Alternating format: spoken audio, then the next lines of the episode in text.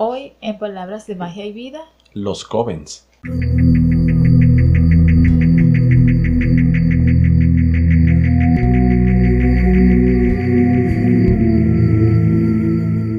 Bueno, bienvenidos a otro nuevo capítulo de este podcast, Palabras de Magia y Vida.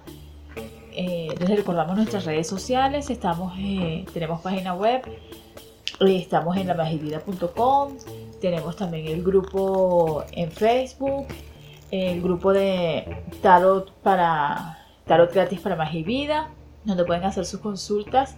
Bueno, se obsequia una consulta gratuita. Solo en el grupo de Tarot para Magia y Vida. Exactamente. Y bueno, pueden escuchar esta, este Esta grabación la pueden escuchar en Spotify y en nuestro sitio web. También estamos alojados en anchor.fm.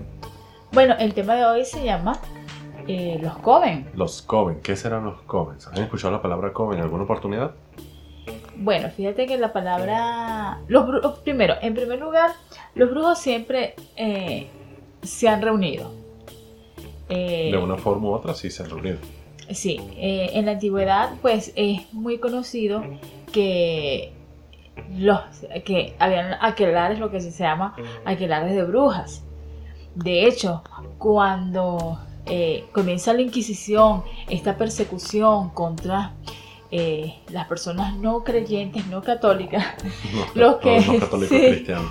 eh, eh, justamente buscaban a estos grupos, a estas agrupaciones, porque se tenía la, la eh, quizás no el mito, pero se tenía la La falsa idea. de que se reunían en grupos y hacían unos rituales ahí, todo. Pero es que era cierto. Claro, es que no había, no, fíjate tú que es que siempre hay una parte de, de, de realidad y hay una parte de, de repente de De mito. ficción, claro. Exacto. Porque un coven como tal, un aquelarre es una reunión de brujos. Así como usted se reúne con sus amigos a echar cuentos. Bueno, Así eso puede ser lo que es un aquelarre. La diferencia es que nosotros hacemos otras cosas. Sí, y fíjate que siempre se decía que los, los aquelarres se reunían, o estas reuniones se hacían eh, en bosques, se hacía un círculo, se empleaba fuego, o sea, sí, sí estaba relacionado, no, estaban, no estaba tan alejado de la realidad. Pero entonces, ¿qué ocurre? Bueno, la Inquisición pues empieza a perseguir a toda esta gente que se reunía de esta forma y, y, y de verdad que, bueno, no había mayores pruebas, incluso a veces acusaban a dedo Sí. eh, con esas eh, actitudes intimidatorias y con esas acciones que hacían, pues la gente confesaba y de repente terminaba implicando a otros dentro de la cosa y bueno, Claro, habían métodos de, de- métodos para hacer que la verdad saliera a flote, decían ellos. que no eran ni verdad. Bueno, es que imagínense ustedes, eh, había una, una, mm, un método de persuasión, ¿sí? Colgaban a una persona, una persona en una viga que tenía como un filo, ¿no? Eh, Ajá. Bueno, la persona lo sentaban frente a un filo, ¿sí? En un filo. Entonces, le ataban pesas a los tobillos a ambos lados. Y por supuesto, el peso hacía que la persona poco a poco se fuese eh, haciendo daño, ¿no? Entonces Claro. le decía, ¿confiesa que eres brujo o seguimos? ¿Usted qué dice? Usted dice, no importa, para que, para que paren y no, y no sigan, usted dice que sí. Incluso había un método súper efectivo que usaba la Inquisición para determinar si eran brujas o no. El de ahogarlos, ¿no era? No, no, no ahogar. Ahogar, Porque no. ¿saben qué es lo que pasaba? Algunos en la Inquisición aseguraban que las brujas eran repelidas por el agua, no podían sumergirse. Entonces si Sí. las lanzaban, Entonces la metían en el agua, si flotaban era bruja y tenía que morir. sí. Si se hundía y no salía, es que no era bruja. ¿Sí ves? Era, era una táctica, era, era Infalible. infalible, Entonces, 100% efectiva. obviamente no salían y bueno, ay, esa alma, esa alma regresó al seno del Padre. No, ese no era el Señor. Bueno, entonces eh, la Santa Inquisición, pues bueno, que no tenía nada de santa, eh, empezó a perseguir a todos estos grupos, a todas las personas que se reunieran así, entonces eso se acabó por completo. En el siglo XIX, ya algunas corrientes, comenzando por el, puede decirse el creador de la Wicca. No es creador, pero ¿cómo se le Sí, diría? básicamente El fue el precursor. creador, pero eso fue en el siglo XX, ya a mitad del siglo XX. Digamos que los orígenes de lo que ahora conocemos como magia, brujería, como Wicca, como tal, se derivan de lo que son los grupos de sociedades secretas como la Aurora Dorada, que eran Claro. bastante activas en el siglo XIX. Ahí sí. Pero fíjate que, bueno, entonces Gerard Garner eh, rescata una serie de términos, entre los que se encuentra el término Coven, que decía tenía eh, una energía especial, eh, tenía una fuerza eh, determinante. Entonces por eso se empieza a utilizar el término Coven para referirse a lo que es la reunión de brujos. Que le pudieron haber llamado de cualquier otro nombre, pero ellos decidieron utilizarlo de esa manera como para rescatar y darle más fuerza a lo que es esa antiguas prácticas, ¿no? Porque ellos decían que la Wicca es em, la antigua religión. Sí, sí. Se basaban en eso. Pero en sí, entonces, en fines prácticos, ¿qué es un coven? Un coven realmente es una reunión, simplemente una reunión de brujos. Así, tal cual. Cuando brujos se reúnen, pero hay que declarar algo, ¿no? Eh, eso lo pueden conseguir en el libro de, de Raymond Buckler, ¿sí? El principio, eh, Wicca, Principio y Práctica de la Brujería. Ahí habla muchísimo sobre lo que son los coven, incluso por lo que son esa tradición, la garderiana y luego la de Raymond Bugler, que estudió con Garner y luego fue a Estados Unidos a difundir todo eso, él da como una serie específica, de especificación. Entonces dice la cantidad de miembros, habla del covenant, habla de lo que es la que no puede haber un coven en tantos kilómetros a la redonda alrededor del donde se reúnen, eh, y habla un montón de cosas, les recomiendo lo que son esa parte para profundizar lo que en ese aspecto. Pero bueno, eh, retomando un poquito, la palabra coven tiene cierta, cierta fuerza, cierta energía. Entonces, tenemos entendido que el número de integrantes de un coven siempre va a estar... Eh, o sea, debería haber un número Lo tradicional, deberían ser hasta 13 miembros. Es que fíjate que yo estaba pensando ahorita que lo ideal es agarrar un número, un número de poder, ¿no? O sea, yo por lo menos me iría por o siete miembros, porque el siete está relacionado con lo que es la parte de la organización, o bueno, el 13 tiene que ver con lo que es el cambio, sí, la transformación. Eso, está relacionado muchísimo al número de la magia, ¿no? Eso. Eh, está mucho, muy relacionado a mm, eh, la tradición que la persona sigue. Claro, claro. Si la persona es un wicano como tal y tiene sus tradiciones ya que ya tienen décadas, hay ciertos parámetros que la persona debe seguir. Menos los comen deben tener esto. Que tienen que cumplir claro, porque es así. Que tienen que tener una estructura de jerárquica.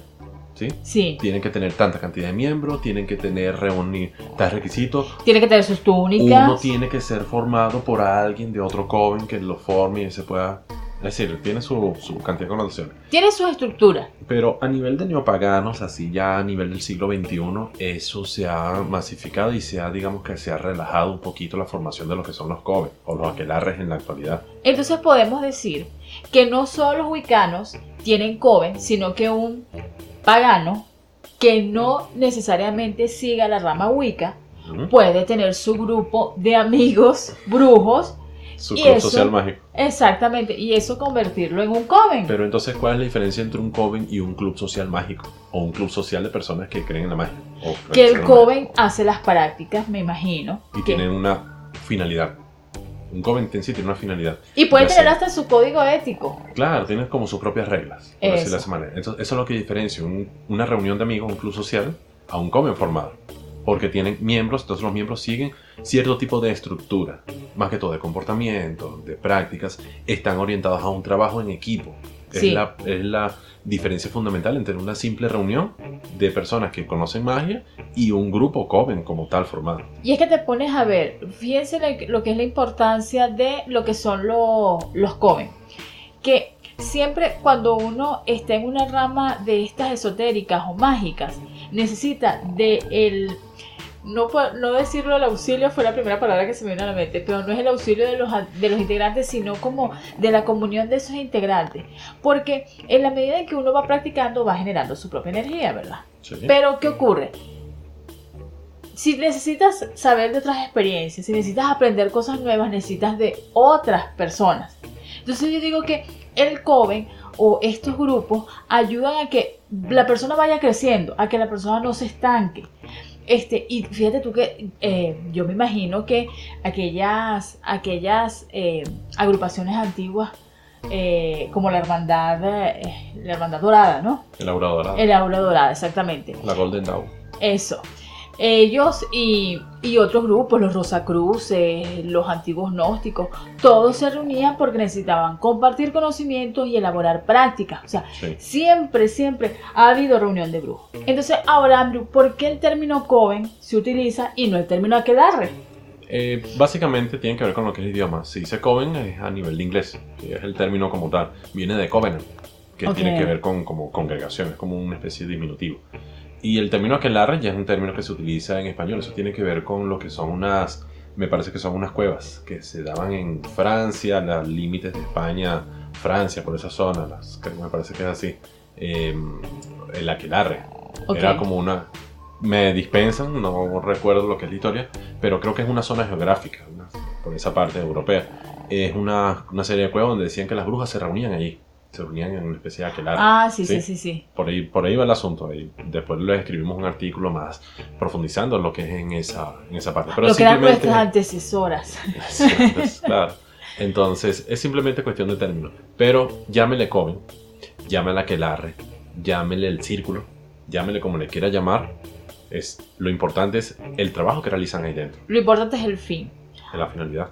Ahora bien, ¿qué podemos decir que se hace en un coven? Fíjate que hay muchas personas que en los grupos, uno se mete en los grupos de Facebook, en los grupos de redes sociales, y hay personas que anhelan meterse en un coven, ¿sí? Porque creen que un coven, no sé, es que no sabemos qué es lo que tiene la persona en la mente con respecto a lo que es un coven o lo que es un aquelar. Eso es un trabajo en grupo, básicamente.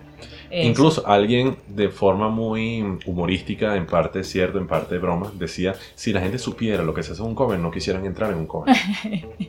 Porque es en serio.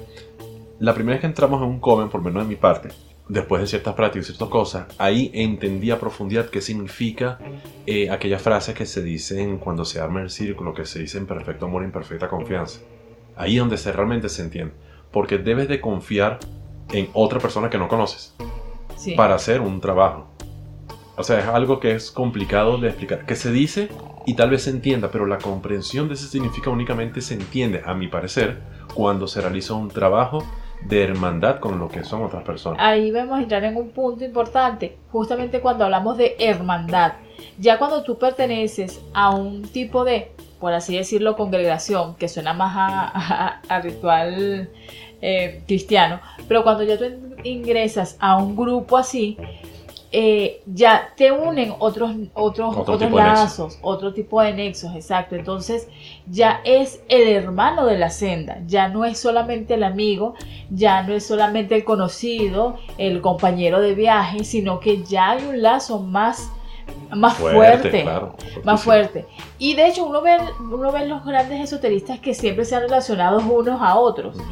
Y se han colaborado unos a otros, salvo cuando, bueno, ciertas excepciones que han expulsado a ciertos miembros por conductas inapropiadas que van en contra del propio grupo. El del propio grupo. claro. Porque transgreden leyes del propio grupo. Entonces ya cuando se ingresa un coven tienes que tener ese, ese, ese compromiso.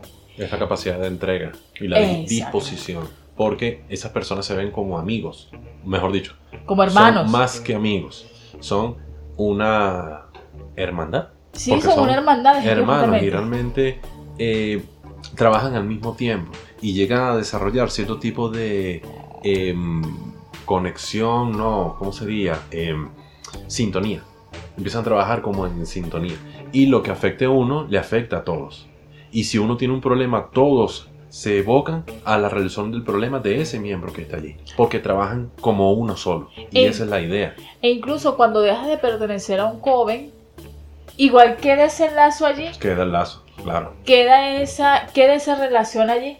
Entonces, cuando a un, a un hermano que de repente no está ya, porque por lo menos uno, en el caso de nosotros que estamos en otro país y dejamos algunos, mm, tú que perteneciste a un Claro. joven y dejaste a tu, a, aparte de tus hermanos por allá, entonces igual siguen siendo, El contacto, es que el contacto no se termina de perder y no es simplemente mandar un saludo, es como una especie de conexión como tal. que queda. Entonces, eh, sí, es como complicado de explicar, pero sí, esa conexión permanece a pesar de que no se estén físicamente reunidos. Y siempre nos escribimos y nos mandamos y te extraño, ¿cómo están por allá? Y ese tipo de cosas. Y siempre estamos pendientes de lo que están haciendo uno, uno de los otros. Mira, fulano por fin hizo esto que tenía tiempo que no lo hacía.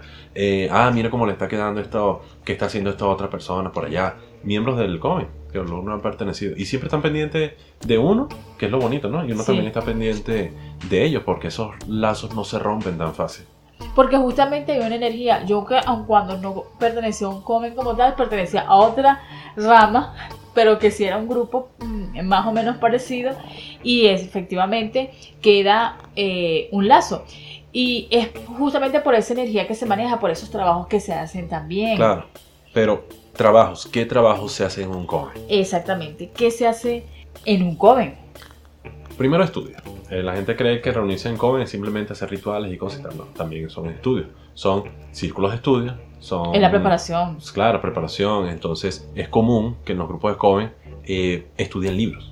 Entonces Claro. dicen, bueno, vamos a estudiar el libro de, de tal autor. Y entonces va a Dogma y ritual de la alta magia del infante. Imagínate, no es trabajo de brujería como tal. Pero eso puede ponerse, es algo que llega a consenso, eso es algo muy importante. Eh, todos tienen que estar de acuerdo cuando se hacen trabajos en coven. Entonces, eh, se hacen estudios para profundizar y luego se reúnen y discuten eso.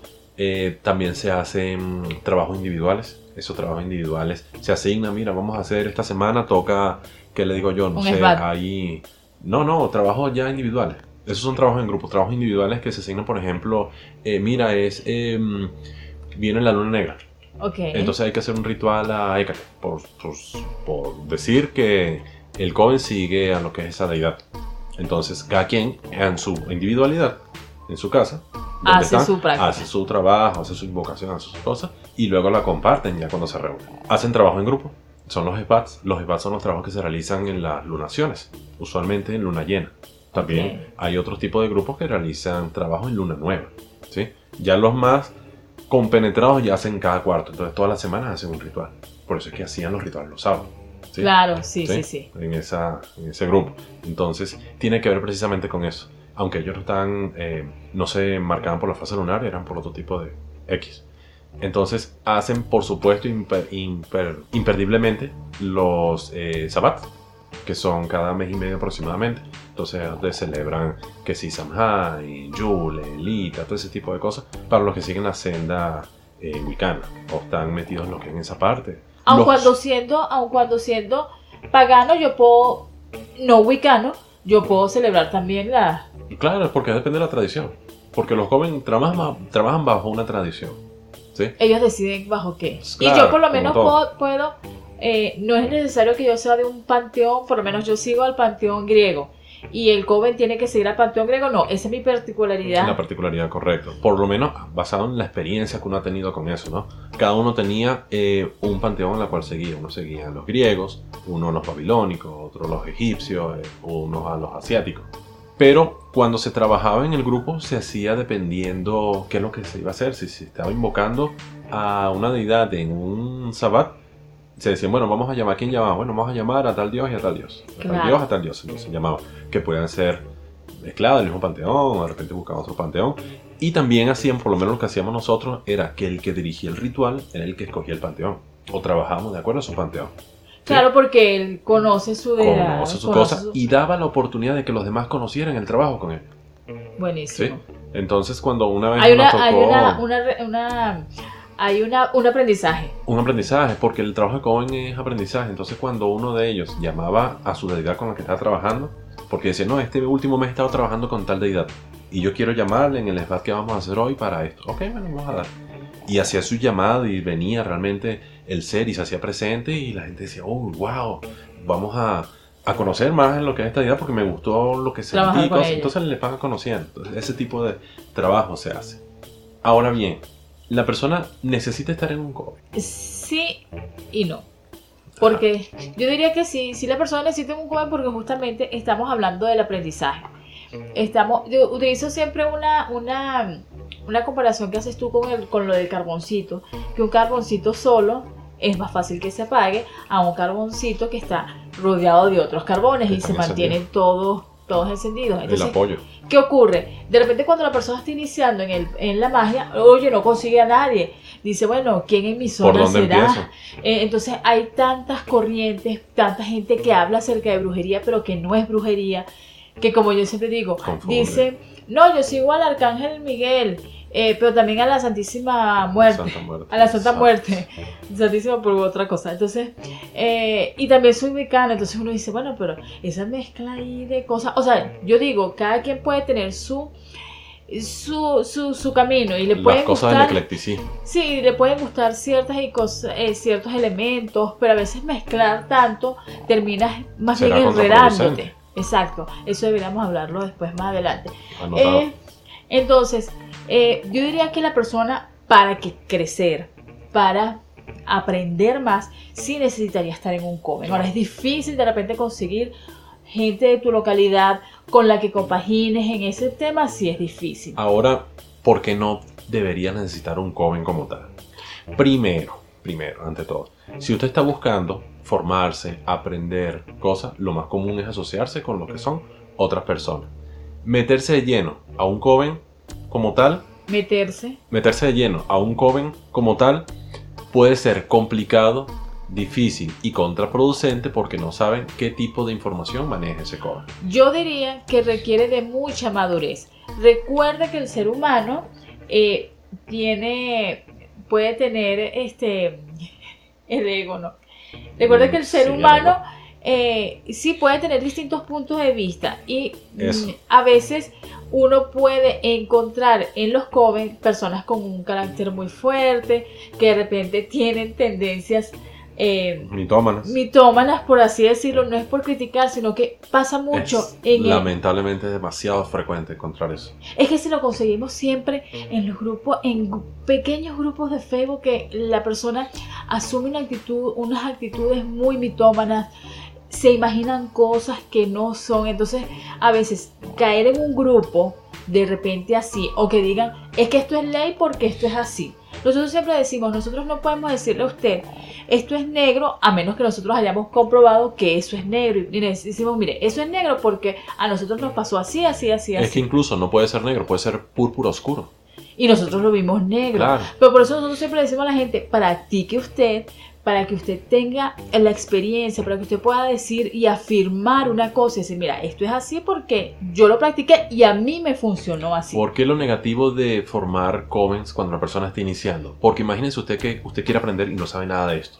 Sabe que, sabe que es brujería, sabe que es magia y sabe que no invocan a demonios. Eso es lo único que usted sabe. Sí. Y entonces llega un grupo y el grupo le dice, no, usted para entrar, usted tiene que hacer un ritual de iniciación. ¿Sí? Entonces, póngase ahí, pélese en cuero y nosotros vamos a darle con un látigo. ¿Sí? Porque tenemos que así, y entonces tenemos que besarle en los nueve puntos. que Vestido de luna, ¿no es?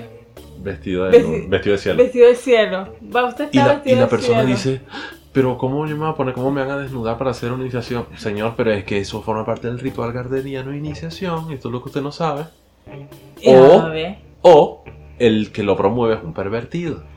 eso ¿Hasta dónde sabe cuándo llega una cosa y cuándo llega la otra? Porque ese ritual se hace y muchos garderianos en la Wicca original utilizan lo que es eso y se vestían de cielo ese tipo de cosas. Por eso yo diría que la persona antes de investigue, porque muchos se aprovechan y eso ocurre en, toda, en todos los grupos religiosos. La persona se puede aprovechar de la inocencia de la gente. Eso es lo grave y eso es lo que queremos alertar precisamente de esto. Entonces antes de investigue, no se, no, no- de una vez no se meta de lleno, vaya a reuniones, ve a ver cómo, cómo es el movimiento, cómo es la energía que incluso que se maneja. Claro, que Porque hay sitios en donde uno realmente no, No se siente cómodo. se siente cómodo. Si no se siente cómodo, no, no vaya. En pues. cambio, si usted llega y se siente en confianza, ve cómo es la actitud de cada uno, ve la amabilidad, ve la afabilidad y se siente identificado, pues Fíjese que no, que ocurrió hace años, ya ni recuerdo cuántos años eran, eran como ya diez y tantos años más, algo así. Estábamos en la ciudad, estábamos en mi ciudad, ¿no? Y entonces uno tenía las ganas de eso, la magia, la wiki, de aprender todo ese tipo de cosas. Y entonces allí no habían comen, no había aquelar, no había nada de eso. Y entonces, eh, particularmente conocí un amigo, un hermano de la senda que estimo mucho, un saludo grande, Eptilión, ya si me logras escuchar. Eh, nos reunimos. Nosotros, a ti te gusta la magia y la Wicca, ah, y a mí también, bueno, entonces vamos, vamos a reunirnos. Y nos reunimos, entonces eh, conversamos y nos caímos bien y todo ese tipo de cosas. Entonces empezamos a invitar personas, bueno, estamos en, en tal ciudad. Y entonces hicimos, creo que era la primera reunión, entonces vinieron de ciudades cercanas, éramos siete personas, creo que nos reunimos allí. Y entonces éramos nosotros que teníamos algo en común, que era la magia, que era todo ese tipo de cosas, teníamos conocimientos porque él tenía años ah, practicando cierto tipo de, de corriente, yo tenía años también practicando la corriente que seguía, intercambiábamos conocimiento, nos reuníamos, estudiábamos, ese tipo de cosas, y se iban sumando gente. Y eso formó el primer Coven de la ciudad. ¿sí? Increíble. Y entonces, es lo que yo le, le puedo decir a mucha gente, que hay gente que dice, es que me quiero reunir un Coven, es que no consigo Coven, y ese tipo de cosas. Y yo le decía, bueno señor, pero si usted no consigue Coven, haga uno. Exacto. O sea, Y es o que sea, la que energía necesita que- formarse, estudiar y todo ese tipo de cosas, pero puede hacerlo. Y empiece con dos personas que se reúnen y empieza Y a ahí formar se van, y ahí se van, y se van a ir sumando poco a poco más personas. Si la energía que manejan es correcta, es buena, eso va a empezar a traer. de sí porque a sí. Y, y es así, y se, lo, y se lo digo porque así nos ocurrió a nosotros. Entonces, si usted en su ciudad no tiene un Coven, forme uno. No es que va a poner un aviso en periódico que diga, formo Coven. Exacto. No, porque este tipo de cosas no es proselitista, no es buscar gente. Simplemente conoce a alguien en su ciudad que le guste lo mismo, reúnanse los dos. Bueno, todos los domingos en- nos vamos a reunir en tal parque y vamos a conversar, vamos a leer que no va a ser el grupo de los dos. Que Ojo el con grupo eso. de los dos, Va claro. a ser, eh, tienen que, o sea, se tiene que formar en función de que todos los miembros van a compartir y van a tener las mismas, casi las mismas Claro, el, responsabilidades. el Coven que formábamos, eh, nosotros teníamos nuestras propias reglas. Y una de las reglas era que era completamente circular. No era una persona que era el sumo sacerdote la suma sacerdotisa. Que Una era el- jerarquía. Exacto. Nosotros no, no tuvimos ese tipo de, de definición de estructura. O sea, no era un jefe que decía vamos a hacer, vamos a hacer. Habían personas que sabían más dentro del grupo que estábamos nosotros. Y esas personas se les escuchaba más.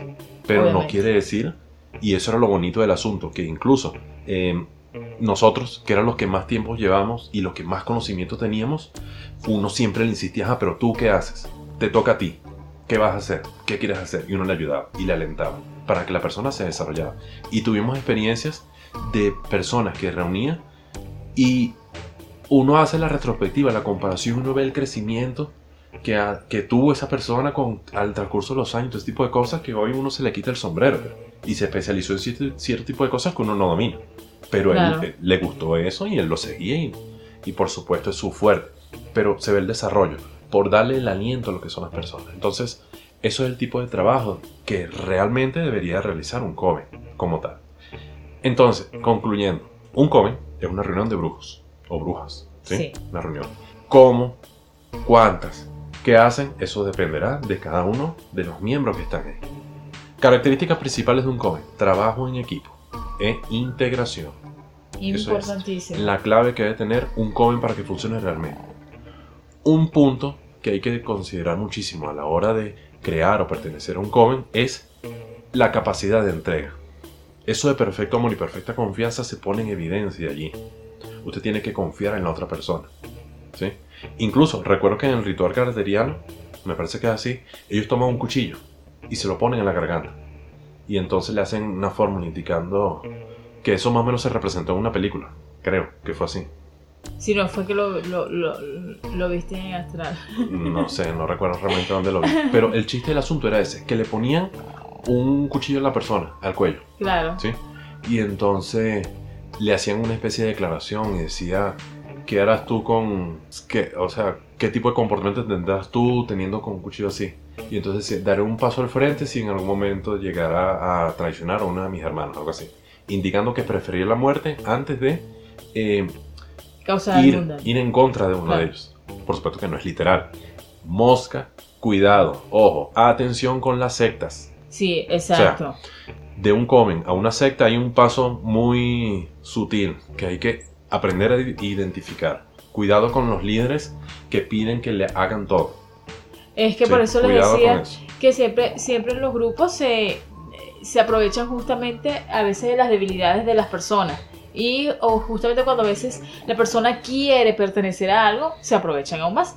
Entonces, por eso en los jóvenes le decimos eso. Le decimos investigue, vea el comportamiento. eh, es que uno, uno, uno, uno aprende a captar las señales. Sí, entonces, todo ese tipo de cosas. El trabajo en el comen es un trabajo que es serio, un trabajo real. No es un club social, no es un club de personas que saben más. Es un trabajo de personas que quieren aprender juntas. Sí, El Coven es como una cadena. El eslabón más débil va a indicar la debilidad del Coven. ¿Sí? Entonces Claro. todos van a flaquear por eso. Por eso es que todos tienen que trabajar para que todos mejoren. todos tienen que hacer prácticas, todos tienen que ir estudiando, todos, todos tienen que ir otro, tipo Claro. de cosas. Entonces, el trabajo de los Coven hace que inevitablemente tengan notoriedad de una forma u otra, aunque sea en ese pequeño círculo. En una oportunidad fuimos invitados a, un, a una celebración que hicieron en una montaña, eso sí fue el éxtasis de reunión de Coven, esa oportunidad. Nos reunimos, imagínense, nos reunimos en una montaña por allá a mitad de la noche a celebrar como celebraban las antiguas brujas, los antiguos aquelarres. Eran Claro. grupos reunidos de todo el país, los Coven de todo el país, básicamente. Gracias a, a la capital donde estábamos, fue el ente organizador, eh, era como una finquita, una finquita que tenían por en una montaña, uno, uno de los miembros, ¿sí? que tenía, entonces él puso su zona a disposición y nos reunimos, éramos co- como casi 100 personas de eso. Coven de todo el Eso país. sí un aquelarre de Eso sí brujos. fue con fogata en el medio y danzas en Con vinos espirales. especiados y todo. Uf, no, eso es otro nivel, eso es otro nivel. Pero entonces es lo bonito del trabajo en el Coven, las personas y las experiencias que logran reunir. Eso es lo mejor, lo más rescatable que puede sacarse lo que es un Coven que cualquiera. Entonces, les invitamos a que no teman al trabajo de grupos, Sí, pueden ser solitarios, eso no tiene ningún tipo de problema, pero recomendamos porque eso amplía la experiencia. y sí, eso les va a dar otra visión también. Cuidado con los coven tóxicos, cuidado con los líderes tóxicos, cuidado con los líderes que quieren manipular para tener a las personas bajo así que yo me siento aquí ustedes se me sientan alrededor porque yo como Ay, soy el sí. sumo sacerdote, sumo sacerdotisa, eh, no, No. no, cuidado con eso, cuidado con eso. Si no se sienten a gusto, no se queden ahí. Exacto. Hay, hay otros grupos, o sea, siempre, siempre- eh, mire, si usted está en el, eh, haciendo su trabajo, le va a aparecer, algo le va a aparecer. Y el trabajo en Coven es un trabajo sagrado. El trabajo en la hermandad es un trabajo sagrado. Cuidado con las tradiciones dentro de los Coven. Eso se paga carísimo. Se paga con sangre. Y no Fíjese- estamos hablando de, y es importante que lo decimos, no estamos hablando de, de mm, actitudes sectarias y nada de eso. Es que se sufre realmente. Y es fuerte cuando se hacen, cuando hay conspiraciones, cuando hay eh, ataques, cuando hay cosas escondidas en propio trabajo de Coven. Eso es dañino que eso hace que los Coven estallen, que se disuelvan. ¿sí? Entonces, cuidado, mucho cuidado con eso. Trabajo individual y trabajo en equipo. Bueno, este, esperamos que hayan disfrutado pues de este tema. Eh, vamos a estar preparando otros nuevos temas. Eh, tenemos pendientes de las túnicas Hay también. mucho que se pueden tocar. Sí. Pendiente. Este- Ya vamos a sacar poco a poco eso. Sí.